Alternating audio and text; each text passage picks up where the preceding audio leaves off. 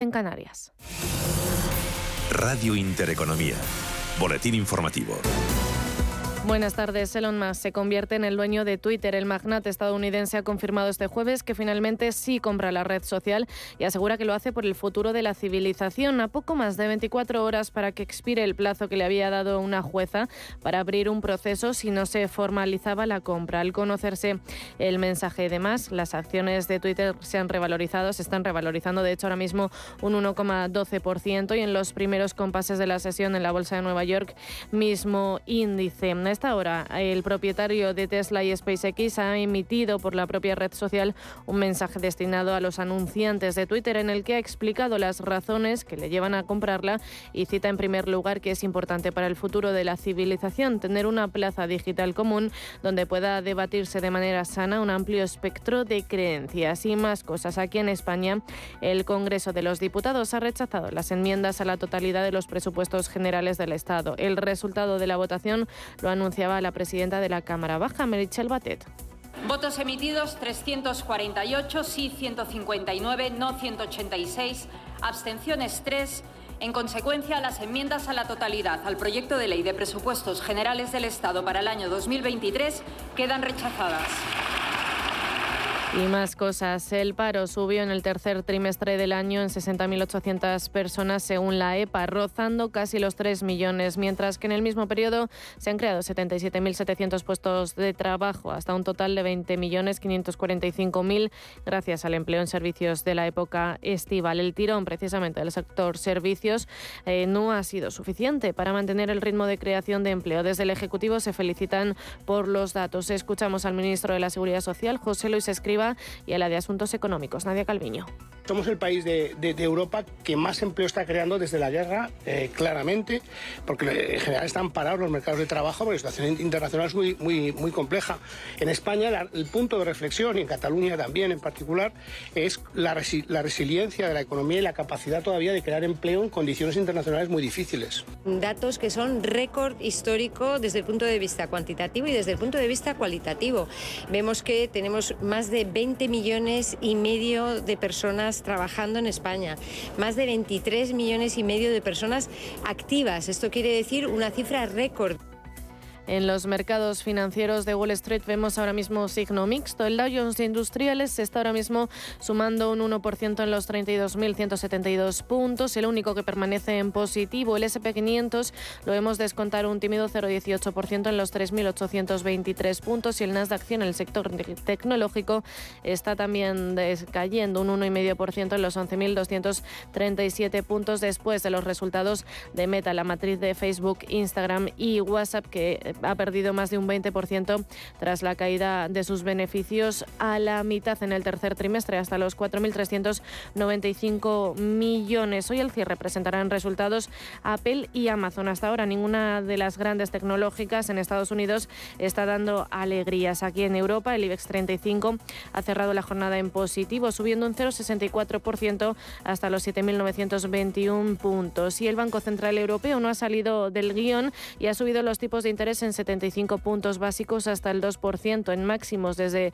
2009. Tercera subida consecutiva de los tipos de interés que no será la última. Desde su presidenta, eh, Christine Lagarde, dice que sigue excesivamente elevada la inflación, que el objetivo es devolverla al 2% y que si se mantiene por encima durante un periodo largo habrá que seguir subiendo tipos.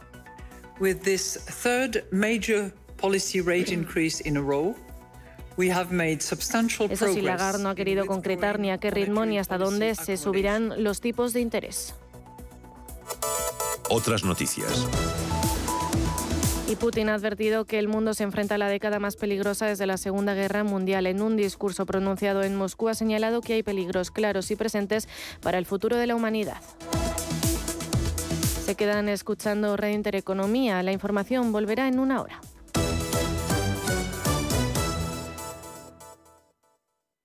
Nace Dirigentes Club, un espacio único donde cruzamos las historias de nuestros dirigentes, un entorno de networking para generar vínculos profesionales, la mejor plataforma de nuevos conocimientos y tendencias, un club donde ofrecemos a nuestros dirigentes los mejores planes y servicios, porque juntos alcanzamos el éxito, porque juntos sumamos. Descúbrelo en dirigentesclub.com.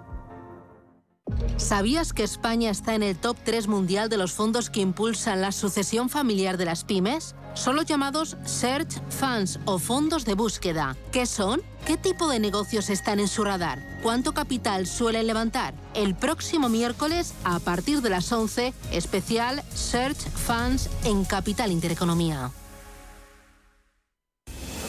He dedicado mi vida al vino, con esfuerzo, tesón y entusiasmo con amor y gran respeto a la tierra donde nace. Esta botella recoge todo lo que he aprendido. Este es mi legado. Jesús Sillera, un Ribera del Duero de leyenda. Disfrútalo con moderación. Si te da por cambiar de banco, Santander te lo pone fácil. Hacerte cliente es tan sencillo y rápido que lo puedes hacer estés donde estés, que para algo es una cuenta online. Y además, te llevas 150 euros si traes tu nómina antes del 2 de diciembre. Consulta condiciones en bancosantander.es. Santander, por ti, los primeros. Pa, pa, para, pa. La familia es lo más importante y en todas surgen conflictos. Pero hay dos palabras que pueden hacer magia. Solo aquí en la mesa un filete más significa te perdono o te quiero. Seguramente la mesa de nuestras casas sea el lugar más tierno del mundo. El Pozo Extratiernos, uno más de la familia. Hoy en día, encontrar la herramienta que pueda resistir el paso del tiempo es fundamental en la renta fija. Es por eso que MFS Investment Management adopta un enfoque Active 360. Visite mfs.com barra Active 360. Si tu pasión es la caza, sueñas con el sonido del río mientras lanzas tu caña o simplemente disfrutas del campo y la naturaleza, este es tu programa. Caza, pesca y naturaleza. Todos los sábados y domingos de 7 a 8 de la mañana en Radio Intereconomía. Coordina Marcos Ruiz.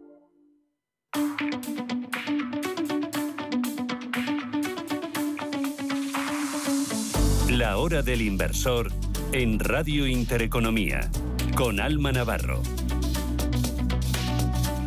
Muy buenas tardes y bienvenidos a la hora del inversor en Radio Intereconomía. jueves es 27 de octubre y hoy la actualidad de los mercados viene marcada por la decisión del Banco Central Europeo de subir los tipos de interés. Sin sorpresa, el alza tal y como estaba previsto ha sido de 75 puntos básicos hasta situar los tipos en el 2%. El organismo que preside Christine Lagarde sigue pisando el acelerador del endurecimiento monetario y fija el precio del dinero en niveles desconocidos para la zona del euro desde el año 2009. Sin embargo, lo más relevante es analizar las palabras que llegan desde el Banco Central Europeo para intentar esclarecer la magnitud y la duración de las futuras subidas de tipos. De momento poca novedad en el frente, lo que sí que está claro es que el BCE tiene el compromiso unívoco de que la inflación se reduzca de una forma sólida antes de quitar ese pie del acelerador. Los analistas entienden que con la inflación al filo del 10% en la eurozona, el Banco Central Europeo todavía no tiene margen para enfriar el ritmo de su ajuste monetario a una costa de agravar el riesgo de la tan temida recesión.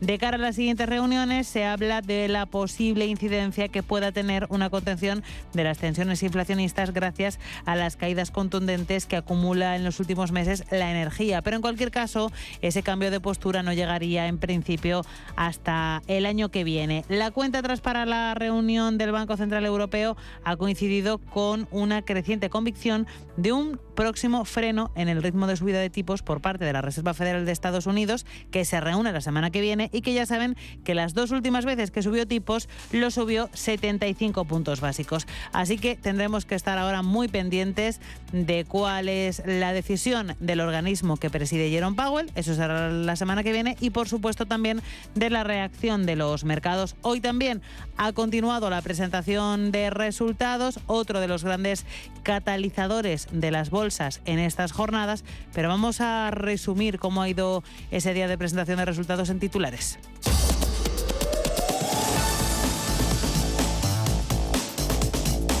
Nos los trae Pedro Fontaneda. Buenas tardes. Muy buenas tardes. En primer lugar, Sabadell gana un 92% más en los nueve primeros meses de 2022 y eleva el payout hasta un mínimo del 40%.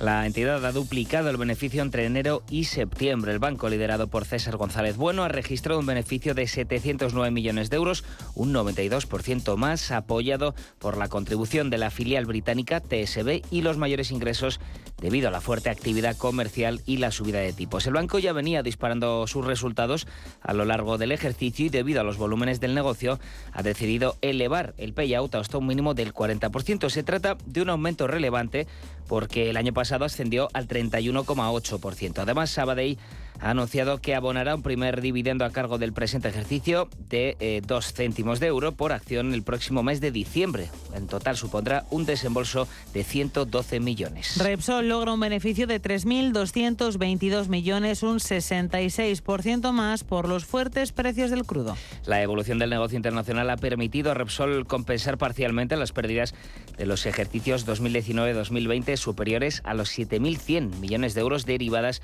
de los ajustes de activos y de los efectos de la pandemia. Así, entre enero y septiembre, la compañía ha obtenido un resultado neto de 3.222 millones, 66, 66% más de los 1.939 millones que obtuvo en el mismo periodo de 2021. El beneficio neto ajustado ha alcanzado los 4.564 millones, de los que casi un 60% proviene del área internacional, principalmente del área de exploración y producción upstream, en eh, jerga del sector. Un resultado derivado de unos precios del crudo disparados que, aunque con gran volatilidad, ya lo hemos venido contando aquí, en la media del periodo se incrementó en un 55%, por ejemplo, en el caso del Brent. Repsol ha aprovechado la fuerte generación de caja para adelantar sus objetivos de pago de dividendo, recompra y amortización de acciones, recortar de manera sustancial la deuda y firmar un nuevo convenio salarial ante un futuro incierto por las medidas de transición energética. Las acciones de Meta pierden un 20% tras la caída de sus beneficios a la mitad. La matriz de Facebook, Instagram, WhatsApp ha anunciado sus resultados del tercer trimestre de 2022 con una caída de la facturación del 4% hasta tocar los 27.720 millones de euros frente a los más de 29.000 que obtuvo el trimestre anterior. Mucho más estrepitosa ha sido la caída de sus beneficios, se han reducido en un 52% en el tercer trimestre hasta los 4.395 millones. Los ingresos netos también han caído, eh, 1,64 dólares eh, por acción. Por otra parte, entre enero y septiembre, el gigante estadounidense ha registrado unos beneficios netos de 18.547 millones, un desplome del 36% con respecto al mismo periodo del ejercicio anterior. Acerinox duplica beneficios, pero avisa de la reducción de la demanda. Ha duplicado el resultado de los nueve primeros eh, meses del año respecto a 2021, un resultado neto de 741 millones de euros. La acería ha aumentado un 47% la facturación, pese a un descenso del 10% en el volumen bruto de producción y ha elevado el EBITDA un 77%. Con todas las cifras han estado por debajo de las previsiones. La empresa ha advertido de la debilidad de la demanda una vez que las empresas a las que suministra han finalizado el proceso de reconstrucción de inventarios después de los problemas de trimestres anteriores. Y Unicaja Banco gana un 67% más hasta septiembre.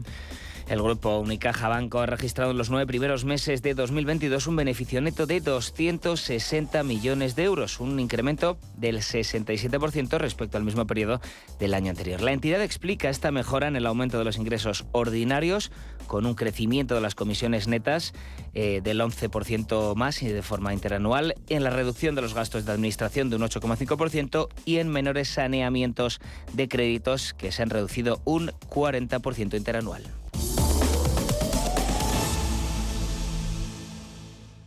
La hora del inversor con Alma Navarro.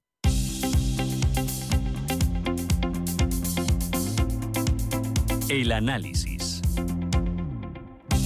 Es jueves, así que nos toca análisis técnico con la compañía de Raúl Calle de Ibroker. Raúl, bienvenido. Muy buenas tardes.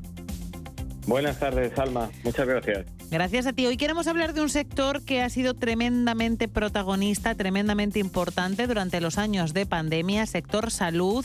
Se comportó de una forma muy particular. Sin embargo, podemos decir que después, a nivel de actualidad, ha caído un poco en el olvido porque, eh, por suerte, hemos conseguido doblegar esa pandemia. Sin embargo, sigue siendo un sector tremendamente interesante. Así que hoy nos toca hacer análisis técnico de United Health, de Johnson Johnson y de, y de Pfizer. Cuéntanos cosas. Pues eh, como bien has dicho, es un sector que, que últimamente pasa un poco desapercibido cuando es un sector que en el año se está comportando mucho mejor que otros, porque bueno, estamos en un mercado que está siendo claramente bajista en los índices americanos, pero el sector de, de empresas de salud está cayendo mucho menos, está, está cayendo en torno al 13%, cuando tenemos otros sectores como el tecnológico o el consumo discrecional que acumulan caídas superiores al 30%. Está siendo un año no especialmente malo para este sector y como bien dices está pasando desapercibido. Sí, sí, total. Pues nada, vamos a ponerlo nosotros en valor y a comentar gráficos, soportes y resistencias. ¿Con cuál empezamos? Pues sí. Vamos con ella. Pues eh, como bien has dicho, tenemos tres valores. El primero es eh, United Health, que es un valor que está en tendencia alcista y está muy cerca de, máximos históricos. Eh, comprobando si miramos el gráfico, vemos que desde los mínimos de la pandemia, eh, que estuvieron en 203 dólares, la acción se está revalorizando casi un 200% hasta los precios actuales dentro de, como hemos dicho, una tendencia alcista. Vemos que durante este año el valor ha corregido sin perforar la línea de tendencia en dos ocasiones, o sea, lo que es una, es una señal de, fortaleza en la tendencia, y se encuentra actualmente, se encuentra testeando la resistencia de los máximos históricos. En caso de superarla con claridad, llevaría el valor, lógicamente, a registrar nuevos máximos, históricos.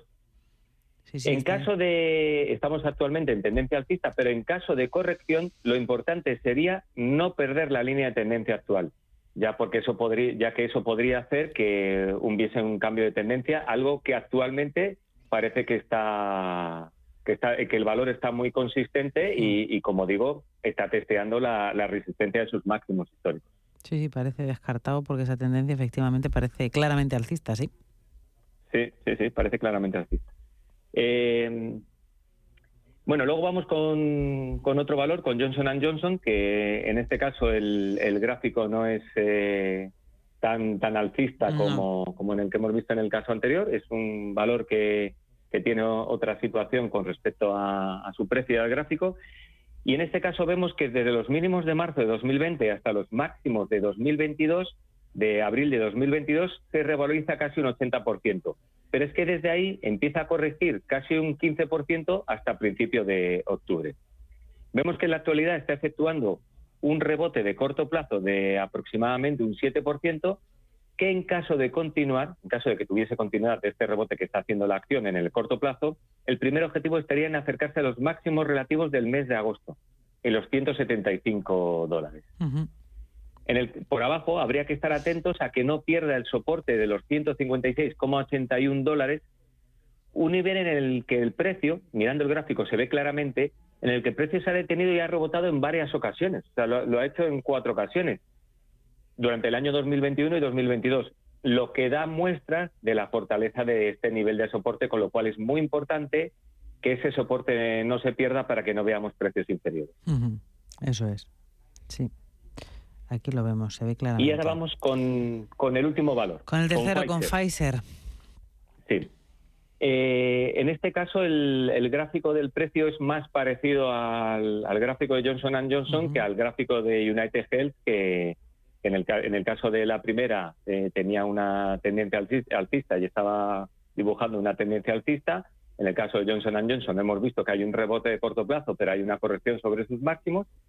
Y aquí vemos que, el valor también registra sus mínimos en el mes de marzo de 2020 en 30 dólares, pero en este caso, durante todo el año 2020 y parte del 2021 hasta la mitad de, de año de 2021, estuvo en un movimiento lateral hasta que realiza un, impulso alcista eh, en el segundo semestre del 2021 que le lleva a marcar en diciembre de ese mismo año 2021 sus máximos en 61,43 dólares. Desde esta fecha ha iniciado un proceso correctivo que le está haciendo perder un 25% sobre los precios de cotización actuales. Entonces, aquí ahora mismo, igual que sucede con Johnson Johnson, el rebote, o sea, el valor está efectuando un rebote de, corto plazo tras rebotar en el nivel de los 41,75 dólares, que está dibujado como en el gráfico como soporte, que se establecen como, como soporte, y en el supuesto de que este rebote de corto plazo, que igual que Johnson Johnson está haciendo también un rebote de corto plazo, tuviese continuidad, el primer objetivo sería acercarse a los máximos mm, relativos de julio de este año en Pfizer en los 53 dólares. Entonces, como resumen, vemos, Alma, que tenemos un valor que es United Health, el primero en una tendencia alcista. Clarísima clarísima y que es raro porque muchos de los valores que hemos seleccionado, por ejemplo, cuando seleccionamos el, sector de las empresas tecnológicas, pues la gran mayoría estaban en una tendencia bajista clara. Entonces, encontrar un valor eh, acercándose a sus máximos históricos, pues eh, hoy en día parece que no es tan fácil. Porque de hecho, en Johnson Johnson y en Pfizer han tocado sus máximos históricos en, este último año, año 2021, han corregido y ahora están efectuando un rebote de corto plazo. Pero de la distancia a sus máximos todavía hay un todavía hay un tramo importante hasta que lleguen a esos máximos. Sí, la fortaleza de la subida es menos evidente en Johnson Johnson y en Pfizer, pero en United Health la línea es evidentísima, efectivamente. pues... la, verdad es que la línea de tendencia y, y con y cuando ha corregido no ha superado la línea de tendencia. Eso es, que eso es lo que decías que es en lo que hay que fijarse y lo que es trascendente. Ya saben nuestros oyentes que todos estos comentarios sobre los gráficos de los tres valores que estamos analizando hoy, United Health, eh, Johnson Johnson y Pfizer, los vamos a publicar en cuanto acabe el programa en el perfil de Twitter de la hora del inversor para que ustedes también puedan echarles un vistazo y siempre visualmente es todo mucho más sencillo de, de entender pues nada, Raúl, un placer hablar contigo. Gracias por traernos un sector que, como decíamos al principio, pues está pasando desapercibido, comportándose bien y habiendo sido súper trascendente, que se nos olvida. Tenemos poca memoria.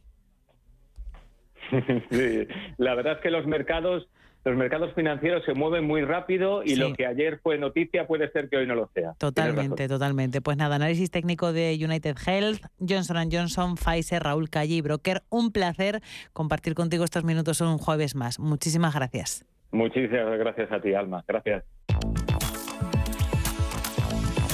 La lupa con Ana Ruiz. Propuestas de inversión de medio y largo plazo.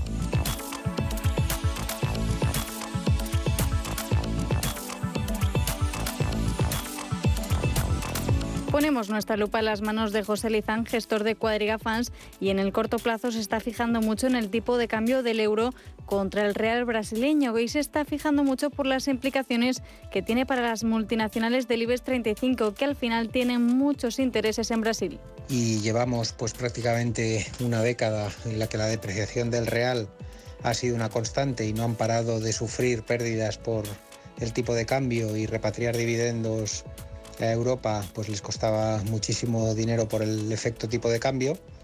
Y yo creo que estamos en un nivel muy interesante. Está, si uno traza la línea directriz alcista del real brasileño, la acelerada de los últimos tiempos, que ha coincidido con un periodo en el que la inflación en Brasil se disparó durante todo 2021 y el Banco Central tuvo que pasar de tener en 2020 un periodo de bajadas de tipos muy agresivo a un periodo de subidas de tipos muy agresivas y eso volvió a lastrar el movimiento del tipo de cambio, ¿no? Y volvió a, meterlo en un movimiento, un gran movimiento lateral, sin ser capaz de, de, apreciarse contra otras divisas, ¿no? Pero cuando este movimiento de tipos se está empezando a descontar en Europa y en Estados Unidos, ¿no? Porque las inflaciones en Europa y en Estados Unidos también se están desbocando.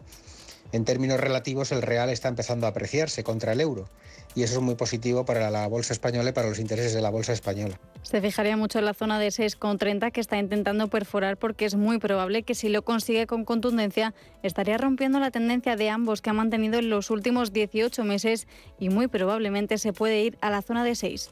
desde 6.30 a 6, que sería una apreciación bastante sustancial por parte del Real. Ya lo hizo este movimiento el año pasado y yo creo que sería esta vez un movimiento no de vuelta, sino un movimiento definitivo y muy probablemente se podría ir hacia la zona de cinco y medio, que sería una muy buena noticia para los intereses de la bolsa española. ¿no? Así que el tipo de cambio del euro real brasileño, el euro BRL, si perfora la zona de 6,30 y se va hacia la zona de 6 o 5 y medio en los próximos meses, pues es muy probable que la bolsa española tenga un respiro importante por los intereses que tenemos en Brasil y lo que afectaría pues, a compañías como Santander o como Telefónica, que tienen muchísimos intereses en, el país eh, de Latinoamérica. ¿no? Y yo creo que este movimiento se puede producir porque hasta ahora pues la inflación estaba en Latinoamérica, pero en Europa y en Estados Unidos pues era una cosa como alejada, ¿no? Pero en un entorno en el que todos los países hay inflación y que los, tipos de cambio empiezan a descontar también que los bancos centrales van a tener que mover ficha o van a tener que relajar sus políticas ultra expansivas y empezar a, moderarlos y hacer taperings y,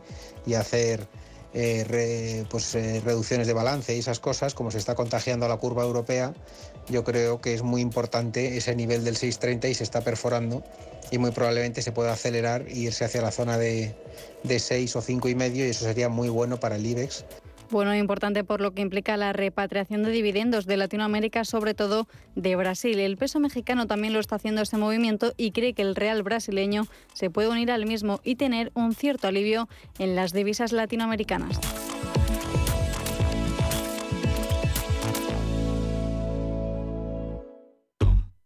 Date un capricho, cambia de armario y llévate tus favoritos con los 8 días de oro del corte inglés.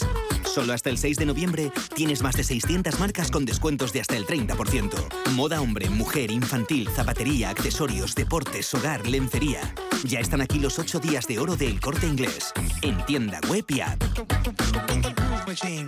¿Buscas oportunidades de inversión en Estados Unidos? Futuros y opciones sobre el SP500, Dow Jones, Nasdaq 100. Contratos tan populares como los microfuturos oro y plata. Entra en ebroker.es y descubre los futuros y opciones de CME Group. ebroker.es. Reinventando el trading. Producto financiero que no es sencillo y puede ser difícil de comprender.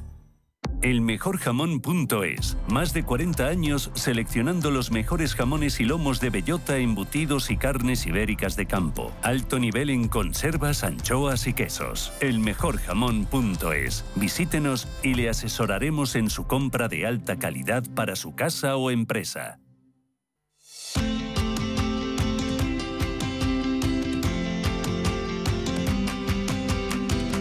La hora del inversor en Radio Intereconomía, con Alma Navarro.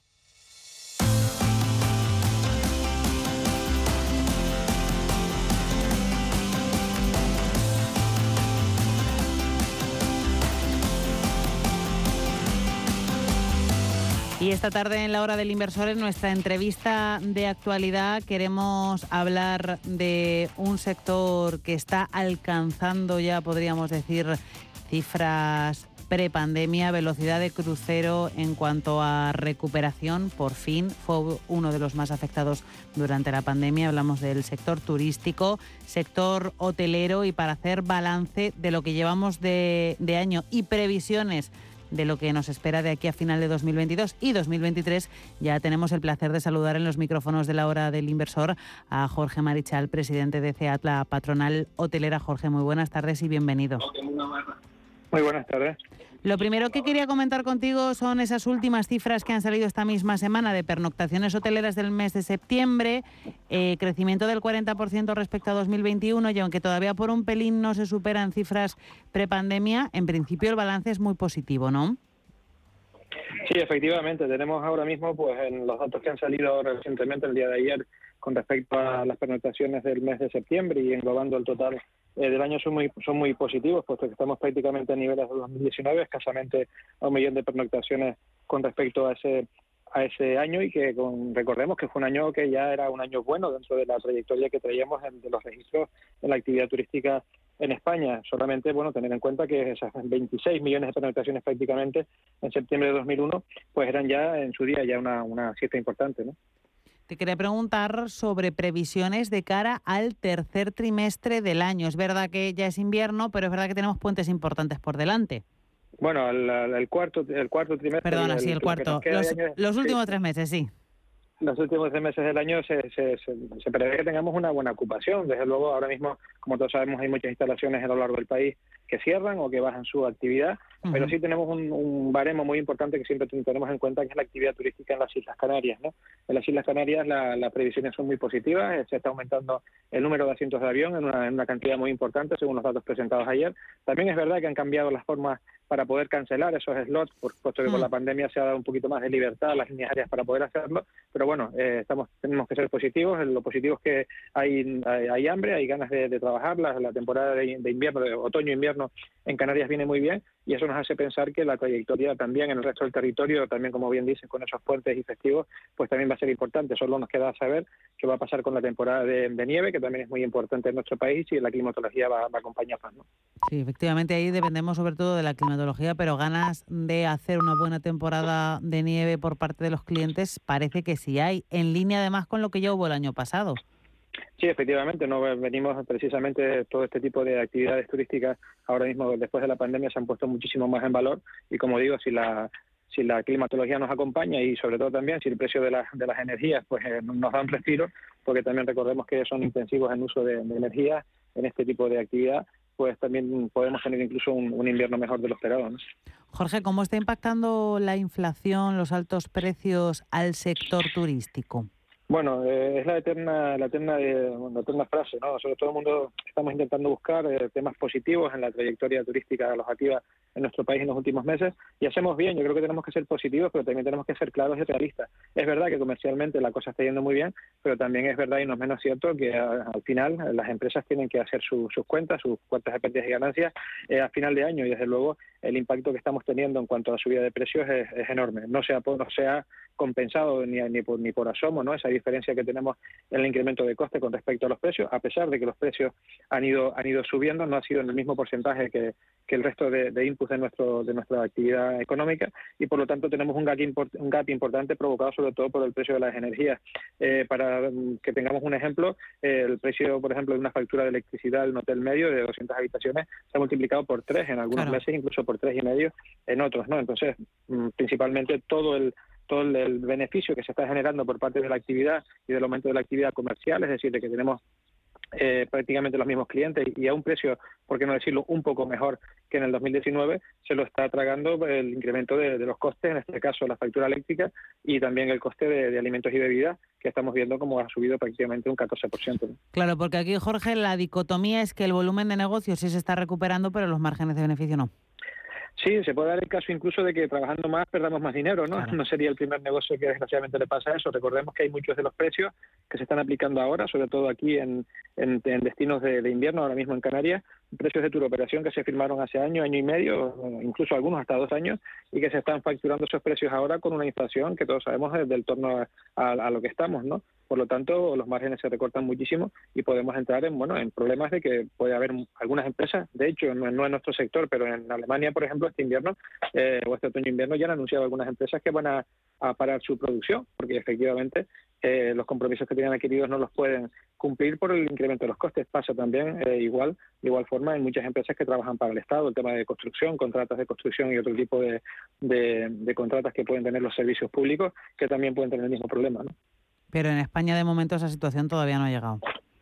De momento no ha llegado, pero mm, sinceramente hay cosas, por ejemplo, como el tema de, del inserso, ¿no? Que, hemos visto que bueno que, ese concurso se hizo hace dos años, los precios eh, se, se negocian. Situación completamente diferente, claro efectivamente, ya los márgenes van bastante bastante ajustados, pues si ahora tenemos que aplicarle a esos márgenes el impacto de, en la cuenta de pérdidas de ganancias de todo lo que está subiendo el tema del, coste de energía, sobre todo en temporada de, invierno con las calefacciones, etcétera, etcétera, en esos productos de interior, en esos productos de, la España del Norte, pues hay que afilar mucho el lápiz porque aún trabajando más puede ser que, no solamente no ganemos menos, sino que, podamos perder.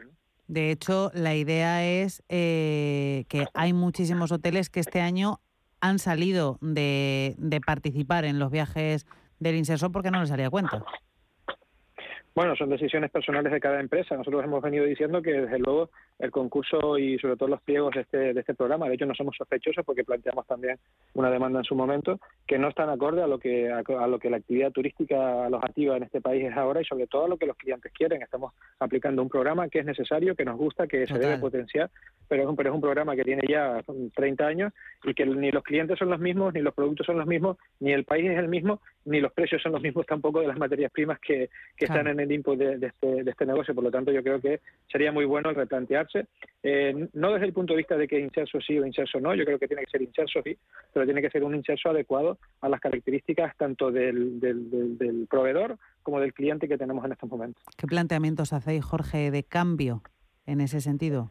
Pues que tenemos que tener en cuenta que, que, los pensionistas de los mayores de ahora no son los mayores de antes. Tenemos una mayor movilidad, la gente, eh, gracias a, nuestra calidad de vida, pues tiene una mayor soltura a la hora de cuando llegamos a esas edades, pues tenemos otra otra manera de ver la vida, tenemos otros gustos, tenemos otras posibilidades también, porque la población en este en este caso es mucho más activa y lo que tenemos que hacer es quizás pues olvidarnos de esos dogmas tan estrictos de esos concursos eh, que, bueno que, son muy cerrados y sobre todo tener en cuenta a todos los actores, en este caso también al actor hotelero que tendríamos muchas cosas que decir para mejorar esto, ¿no? Pues nada, estaremos pendientes de efectivamente escuchar al sector hotelero, también pendientes de cómo se desarrolla esa temporada de invierno, a ver cómo viene la meteorología, a ver cómo viene la nieve, de momento el invierno parece que está entrando el frío un poco tarde, vamos viendo y estaremos pendientes de todas las novedades y de cómo cierra el año el sector hotelero que por fin se recupera después de haber sido resiliente, pero, pero haber pasado un tiempo tremendamente complejo. Jorge Marichal, presidente de CEAT, un placer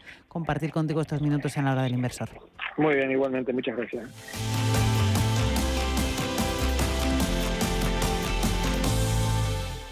La hora del inversor en Radio Intereconomía.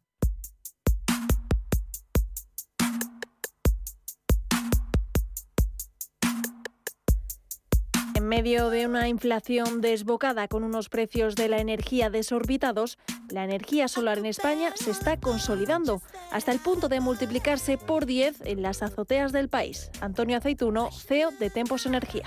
España está asistiendo a una eclosión de la energía autoconsumida procedente de, instalaciones solares. El origen de todo esto fue un domingo, 6 de octubre de 2018, que es cuando apareció el decreto que eh, eliminó lo que todo todo el mundo llamaba el impuesto al sol, que es eh, pagar por la energía autoconsumida. A partir de ese domingo 6 de octubre, eh, bueno, pues estamos asistiendo a una, como digo, a una eclosión, a un impulso eh, bastante importante de las instalaciones de autoconsumo.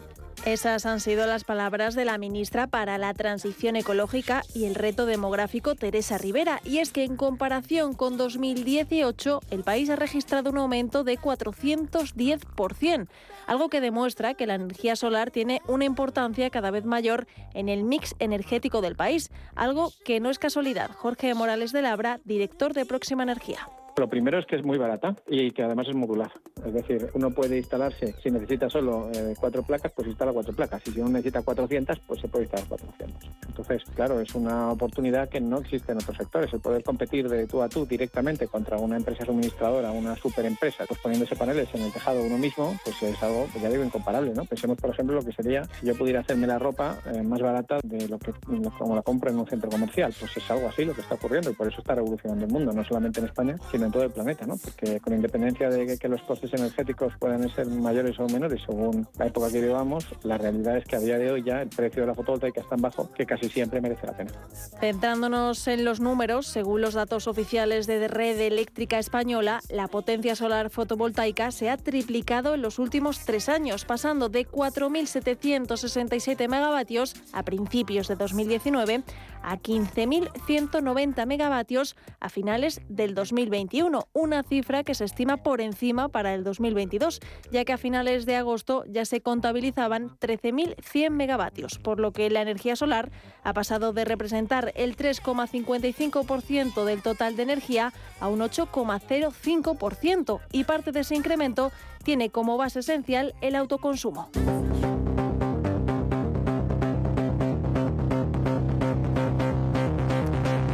El precio de la luz disparada ha hecho crecer el interés por llenar tejados de paneles solares con los que autoabastecerse de energía eléctrica. Jorge Morales de Labra, director de Próxima Energía.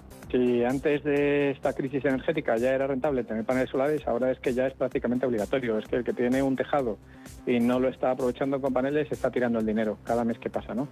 Además, eh, eh, eh, hablo en términos generales porque esto aplica, por supuesto, en las empresas que tienen mucha más simultaneidad con el sol, es decir, consumen energía cuando hace sol, también en las viviendas. también puede ponerse el, problema de la financiación, de que cuesta dinero, etcétera, pero prácticamente todas las empresas que trabajamos en el sector financiamos las instalaciones, con lo cual, realmente insisto, es perder dinero el tener un tejado y no aprovecharlo.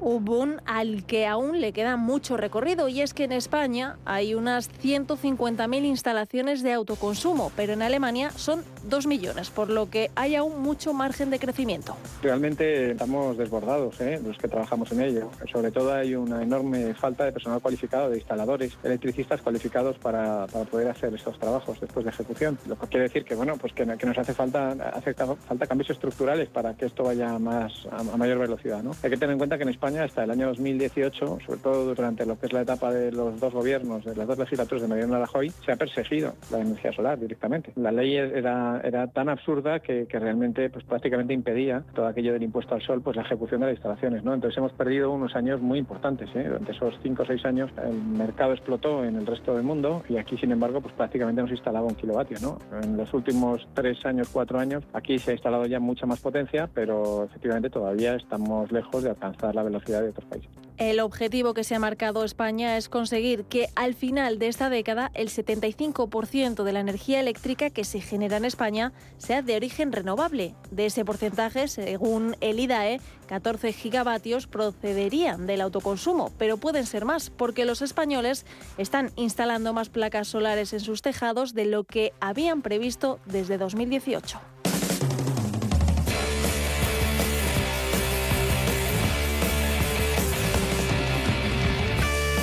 Todo esto traducido en euros es mucho dinero. De hecho, si hacemos cuentas, entre mayo y agosto de este año, el 17% de la electricidad en nuestro país se generó a partir de energía solar. O lo que es lo mismo, nos hemos ahorrado en importación de gas un valor aproximado de 4.600 millones de euros. Un ahorro muy importante. Antonio Aceituno. Rotundamente sí. Y para poner cifras, Pensemos que una instalación de autoconsumo para una pyme o un industrial, dependiendo de cuál sea su proceso productivo, le cubre entre un 15% de la energía antes de instalar la planta, entre un 15 y un 25, por ser generoso. Entonces piénsese en todas las instalaciones de pymes e industriales que poniendo una instalación solar pues disminuyen su consumo entre un 15 y un 25%. Es una cifra encomiable.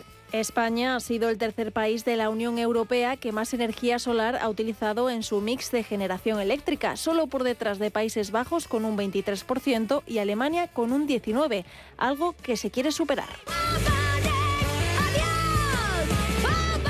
Y para ello, desde el Gobierno, han incrementado las ayudas y subvenciones. Las instalaciones de autoconsumo han sufrido un gran impulso a través de los fondos Net Generation por parte del Ejecutivo, insisto, a través de los fondos eh, se le ha dado bueno, pues un gran impulso a este tipo de instalaciones porque cubren, como digo, entre un 15 y un 25%, lo cubren con energía limpia que es solar y además energía, diríamos, rentable porque pasamos de pagar entre 200 230 que está la gran energía, bueno, pues a autoconsumirla directamente de la cubierta. Otra cuestión es las herramientas financieras que hay en el mercado pues para cometer la inversión en este tipo de, de instalaciones.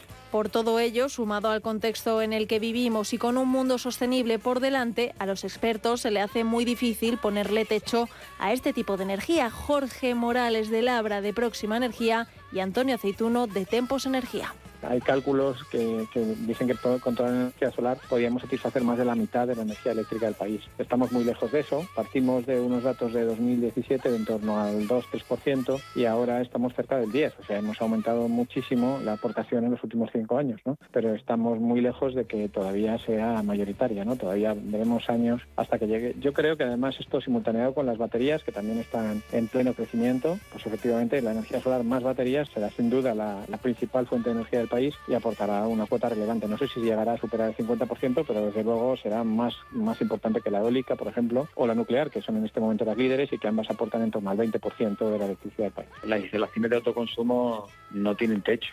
Pensemos que cuando en el 2020 la energía tenía un coste entre 33 y 34 euros megavatio hora, las instalaciones de autoconsumo se amortizaban entre 9 y 11 años. Eso para un financiero un largo recorrido y elegían otro tipo de inversiones. Pero ahora con un pool en 2021 en 111 y en 2022 rebasando los 200 euros, una instalación de autoconsumo de seguir así los precios se amortizan en un periodo menor a cuatro años.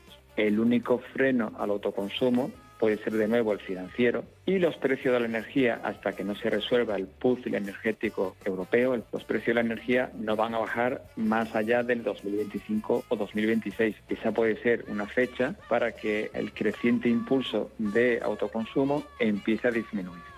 La guerra en Ucrania ha hecho que toda la Unión Europea con sus gobiernos se planteen alternativas más limpias y económicas en el largo plazo y la descarbonización de la economía no tiene vuelta atrás. La energía del sol tiene cada vez un papel más determinante y España puede aprovecharse de ello.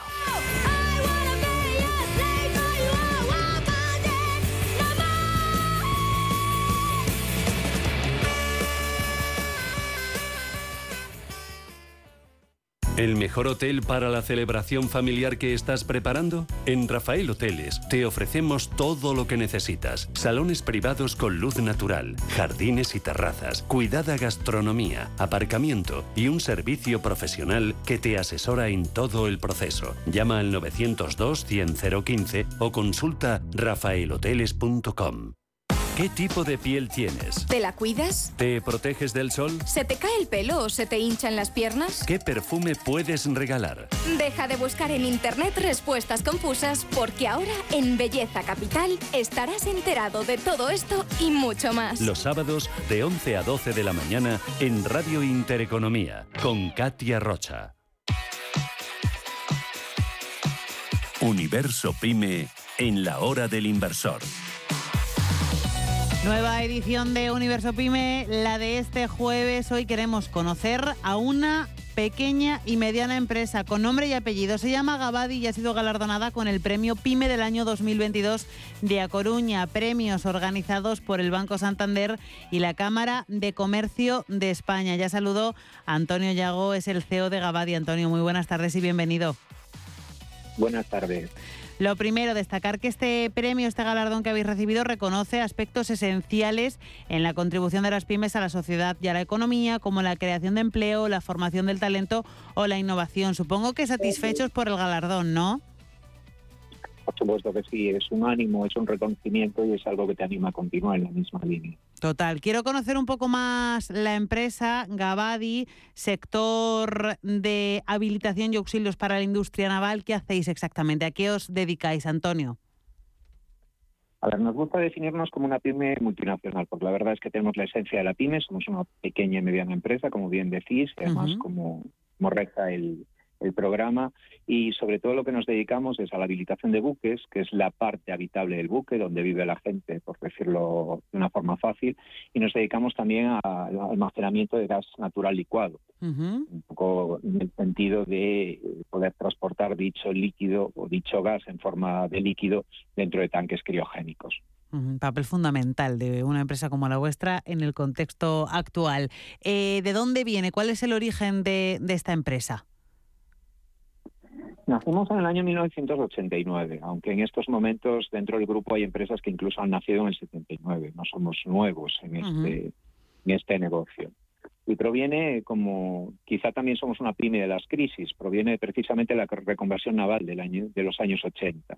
Muchos trabajadores en aquel momento no, pues no pudieron continuar desarrollando su actividad dentro de astilleros o macroastilleros que existían en aquella época y precisamente con, con las bajas incentivadas crearon empresas. Una de ellas fue Gabadi. Eh, se dedicaba a hacer cocinas en aquel momento y bueno, en los años 90, pues con el crecimiento de las reparaciones en Ferrol, pues fue aumentando su capacidad y fue eh, enfocándose cada día más a lo que es eh, el mundo naval. En el año 2000, al 2010, sobre todo se centró en la construcción naval militar, también un poco en la zona de Ferrol, y después del año 2010, la siguiente crisis, pues vimos que una de las posibles soluciones o de las soluciones era precisamente la internacionalización y de ahí el crecimiento exponencial hasta hasta casi 300 trabajadores, 50 millones de facturación. Bueno, fue un salto importante. Qué bueno, importante eso que has destacado, que sois una pyme multinacional. ¿Cómo surge esa internacionalización y en qué países tenéis presencia ahora mismo, Antonio? surge, como te decía antes, de, la crisis del 2000, que a nosotros nos pide en el 2012 aproximadamente, porque las construcciones navales tienen un plazo de desarrollo muy largo. Entonces veíamos que, el trabajo se acababa, teníamos una concentración en un cliente eh, de una empresa pública y veíamos que la situación empezaba a ser compleja. Y como ya una de las empresas que formaban parte de nuestro grupo ya tenía ventas en el exterior, pues no nos quedaba otra que internacionalizarnos, pero con implantación en el exterior. Entonces, de ahí, pues ahora mismo tenemos filiales en China, en Canadá, en Australia, en Singapur, tenemos presencia en Oriente Próximo con, con preparaciones o con transformaciones puntuales, en Europa y en Sudamérica. Eh, de ahí que quizá hemos sido reconocidos en varias ocasiones con varios eh, premios precisamente por la, por la generación o por la capacidad de internacionalización de una forma tan rápida y tan potente. De eso te quería preguntar, ¿qué premios habéis recibido en los últimos dos años? ¿Qué galardones y qué han significado para, para vosotros? Porque el reconocimiento al trabajo bien hecho, además, durante, durante tiempos complicados, porque decías que mm, al final habéis ido transformándose en tiempos de crisis, pues yo creo que esos reconocimientos son especialmente importantes, ¿no? Sí, sobre todo porque son momentos difíciles y es ánimos, con lo cual es muy importante. Y sobre todo los premios que hemos tenido han sido en innovación, como por ejemplo el Exarteral en Madrid, eh, internacionalización que llevamos ya desde hace casi cuatro o cinco años en Galicia recibiéndolo por, por, el gran potencial y precisamente ese premio que otorga la voz Galicia, el Banco Pastor, ahora el Banco Santander, eh, se ha convertido en lo de PYME del año, pero o sea, tradicionalmente la que teníamos era siempre la de internacionalización. Después tenemos gestión excelente por parte de Informa, Indux and Braster, eh, sobre todo eso lo que nos acredita es capacidad y solvencia, es lo más importante también para obtener financiación y poder expandirte. Y eh, contamos con varios indicadores de Ardan, que es un organismo gallego que, verifica pues eh, cuestiones como el tenemos el, el distintivo de generación de riqueza, empresa global e empresa innovadora son los principales que hemos tenido en los dos últimos años. Bueno, están, están muy bien. Eh, estamos en un contexto tremendamente, ahora mismo particular, tremendamente complicado. Formáis parte de un sector que creo que es fundamental, además, en el momento actual. ¿Cómo veis el futuro a corto y medio plazo? Si se puede prever algo en este contexto tan complejo. Nosotros antes hacíamos business plan a cinco años, ahora casi lo estamos haciendo a tres y seis meses, porque es totalmente imposible prever nada.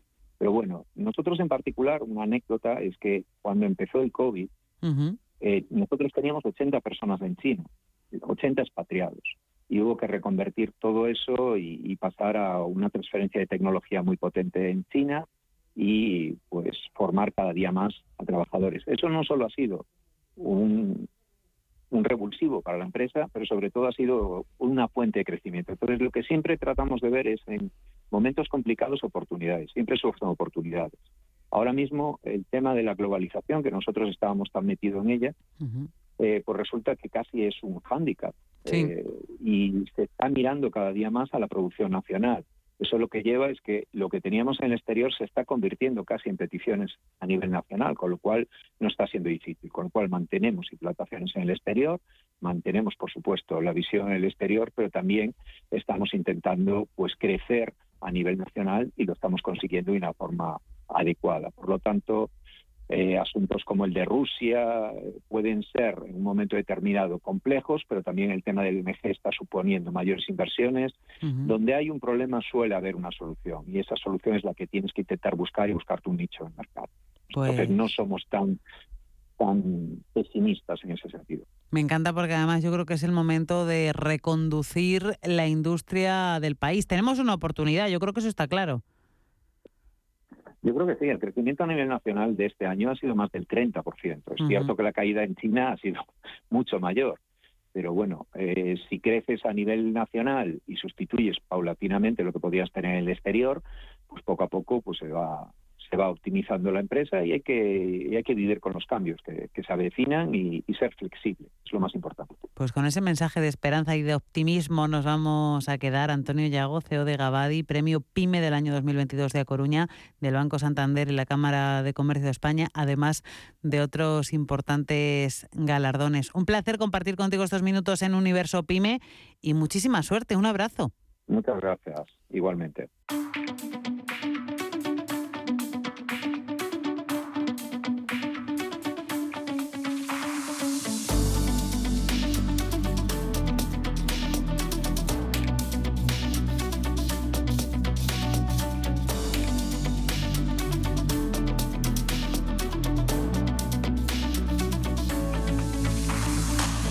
Y ya estamos llegando al final de la hora del inversor de hoy, el último programa de la semana, porque ya saben que mañana de 7 a 8 de la tarde, una hora menos en el archipiélago canario, nos toca Cultura Emprende. Y ya tengo por aquí a sus responsables para hacer un avance del contenido que nos traen en el programa de mañana. Ya saludo a Víctor Delgado García. Muy buenas tardes. Buenas tardes, Alma. ¿Qué tal? ¿Cómo estás? Alejandra Rompedrique. Hola. Hola, Alma. Buenas tardes. Y Ángel Calvomañas. Muy buenas tardes buenas tardes, Alma. Contadme qué tenéis en el programa. ¿Qué estáis preparando para mañana?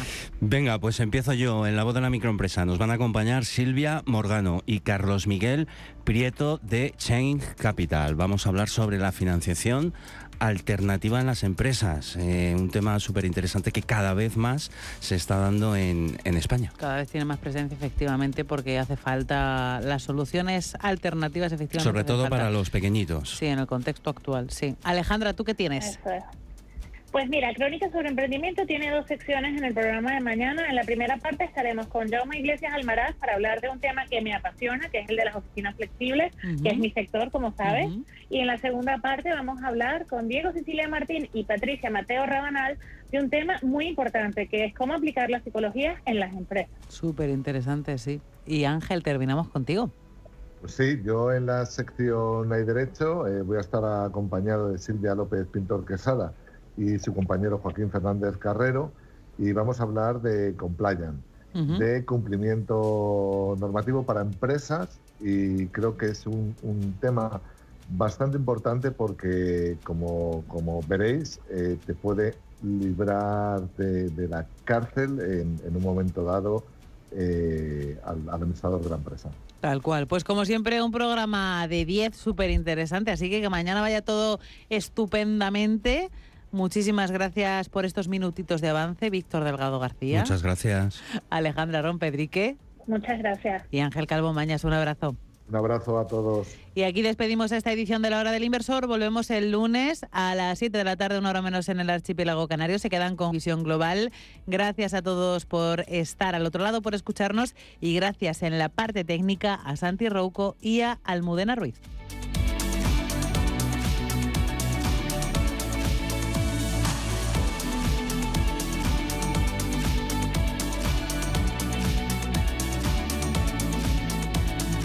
La hora del inversor en Radio Intereconomía con Alma Navarro.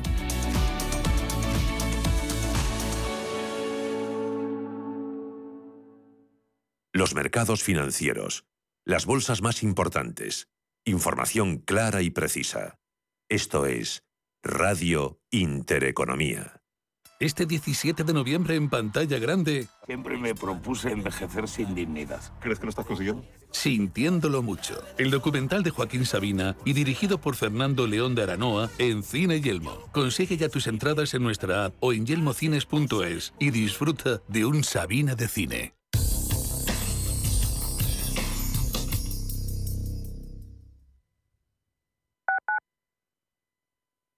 Radio Intereconomía. Miras el móvil. ¿Alguien te ha dado me gusta? ¿No le conoces? ¿Cómo ha llegado a ti? Y ahora una solicitud de mensaje.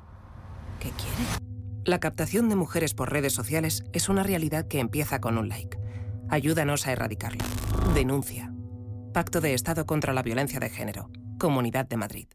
¿Necesitas valorar tu empresa para vender, financiar o potenciar tu negocio con un equipo de probada experiencia? De forma cercana y profesional, Arvalia comparte contigo todos los aspectos clave del proceso, realizando una valoración objetiva, de calidad y totalmente confidencial. Si quieres añadir valor a tu compañía, Arvalia, contáctanos en arvalia.es.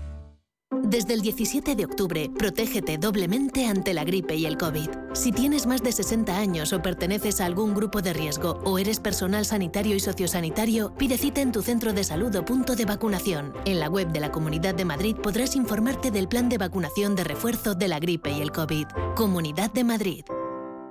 En Hospital HLA Universitario Moncloa cuidamos de ti y de los tuyos. El centro pone a tu disposición un potente gimnasio de rehabilitación con una completa dotación de profesionales y equipamiento para el tratamiento integral de accidentados de tráfico, pacientes hospitalizados, rehabilitación cardíaca y respiratoria. HLA Universitario Moncloa, siempre innovando para darte más servicios. Avenida Valladolid 83, Madrid.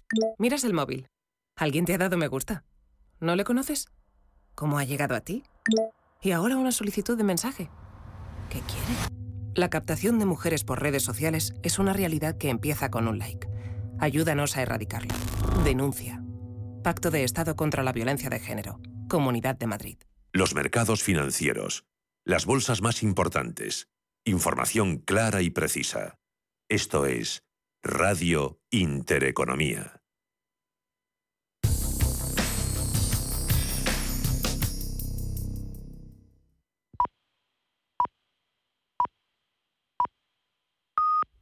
Son las 8